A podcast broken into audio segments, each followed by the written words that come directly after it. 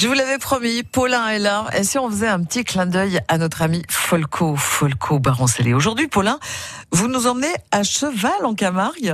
Vous avez raison, assez parlé de gourmandise et revenons à des sujets et à des personnages qui ont fait la Provence. Et lorsque l'on parle de la Provence, eh bien, elle va jusqu'aux terres camarguaises, jusqu'au Sainte-Marie de la Mer.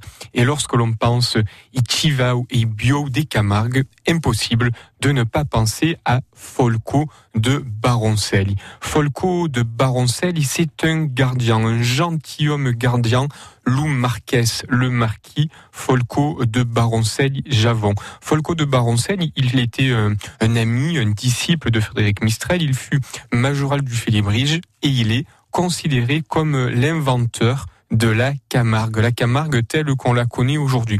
Il faut bien s'imaginer qu'à l'aube du 19e siècle, il est né en 1869 à Aix et il est mort en décembre 1943 à Avignon. Eh bien, cette Camargue est assez sauvage.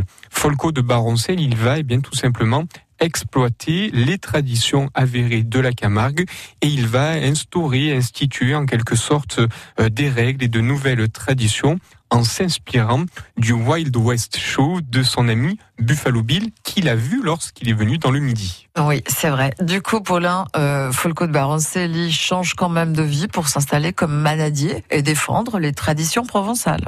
Exactement.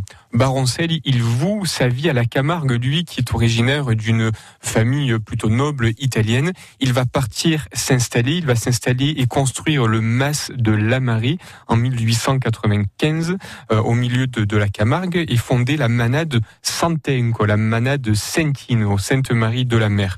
Et il avait quand même une attache euh, avec le Vaucluse puisqu'il s'est marié avec Henriette Constantin qui était un propriétaire d'un grand domaine viticole célèbre à Châteauneuf-du-Pape. Alors, Folco de Baroncel, il va mener une vie donc vouée au bio et Ichivao des Camargues.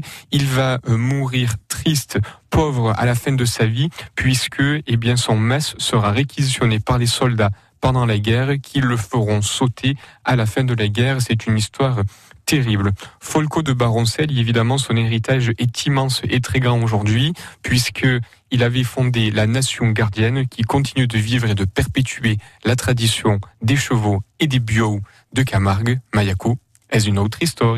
J'espère que cette histoire, vous nous la raconterez bien en détail, Paulin, un de ces quatre, comme euh, que j'allais dire comme à votre habitude, avec passion et également euh, avec verve. Voilà.